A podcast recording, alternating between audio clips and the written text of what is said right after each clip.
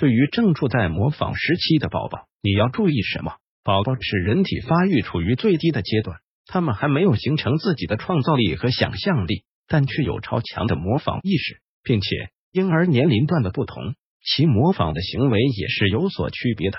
父母在这个时期就要善于观察孩子模仿能力的细节，以便更快的提高他们的模仿能力。家长在帮助七到九个月的宝宝发展模仿能力时，需注意到很多的细节，因为这是宝宝的模仿能力的萌芽。只会进行的是一种单纯的模仿行为，并不能理解所表达的含义是什么。只会用学来的语言动作来表现，还不能有目的性的去挑选模仿对象的行为。所以，家长在生活中一定要注意保证自己动作和语言的准确性，这样才能有效的帮助宝宝的提高模仿能力。平时的言行举止要文明，千万不能认为宝宝还小就对自己的言行不稍加注意。这样近朱者赤，会在以后宝宝的成长中体现出来。现在普遍归纳出七到九个月的宝宝模仿的特点，因为他们的自我控制能力较差，所以模仿的能力不是很强。虽初步的模仿能力已经萌生，但自我意识还是处于萌芽状态。宝宝在不断的模仿的同时，也是一个知识积累的过程。有将近一半的出生在七到九个月的婴儿，已经可以模仿着乱画，能模仿说话。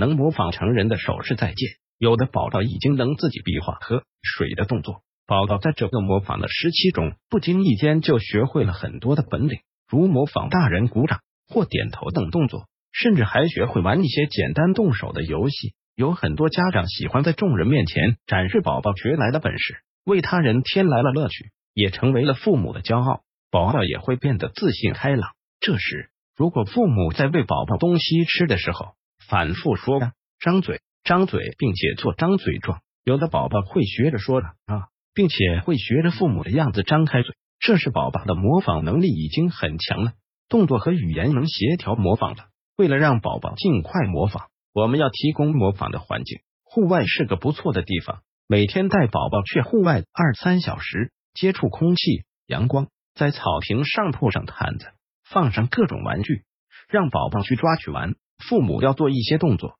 宝宝也会照着模仿。总结：宝宝有模仿能力的萌芽时期，就是刚出生的七到九月。家长需要密切的关注到宝宝的行为的细节，在生活中也要注意自己的言行举止，不然有些坏习惯也会很快的就被宝宝模仿。在生活中随处都有他们可以模仿的物品，家长应善于观察，这样宝宝就能学到更多的知识，对世界才能有进一步的了解。